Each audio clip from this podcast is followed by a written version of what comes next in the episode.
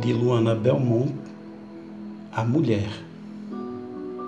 Tem uma mulher que eu amo, olhos doídos, pálpebras mornas. Já acalentou crianças, deu-lhes o corpo, alimentou, limpou suas lágrimas, fez sorrir com voz calma. Filhos, talvez netos, soube renascer neles tantas vezes conhece a fragilidade humana. Eu beijo os lábios fechados dessa mulher a partir dos cantos em pequenas lascas de ternura e queda no vazio. Essa mulher viveu coisas que me abastecem. Ela fala de alegrias, de sóis, sobremesas, decotes, livros, enganos. Vai falando e contornando dores com pequenas pausas, no que os cílios superiores tocam os cílios inferiores demoradamente e ela afunda.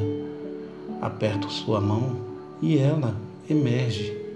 Enquanto a ouço, beijo seus olhos. Digo-lhe que é uma mulher ainda. Ela lembra e goza, mesmo assim, ela goza, porque viveu coisas demais e mais de uma vez quase se perdeu. Eu lhe peço de seu todo o vivido, que ela derrame sobre mim todo o vivido, sem o qual não teria quase se perdido. Eu lhe peço que me dê todas as suas iminências com que farei colares translúcidos para os meus tornozelos e advérbios para os meus poemas. Quero seus átimos, eu lhe digo, e ela me dá um suspiro. Sim, ela quer me dar todo o vivido quando olho para ela. E eu não quero dela senão tudo. Tudo que ela esconderia do seu grande amor se ele fosse um homem. Mas eu sou uma mulher que quero outra mulher. E lhe digo: Eu te quero e lhe faço saber. Eu te quero toda vez que a vejo. Eu te quero, e ela desfalece nos meus olhos o seu rosto sujo de histórias e de terra. Eu beijo essa mulher em silêncio, mas cada beijo é um grito. Lambo seu queixo, respiro em torno da sua memória para que ela me sinta mais.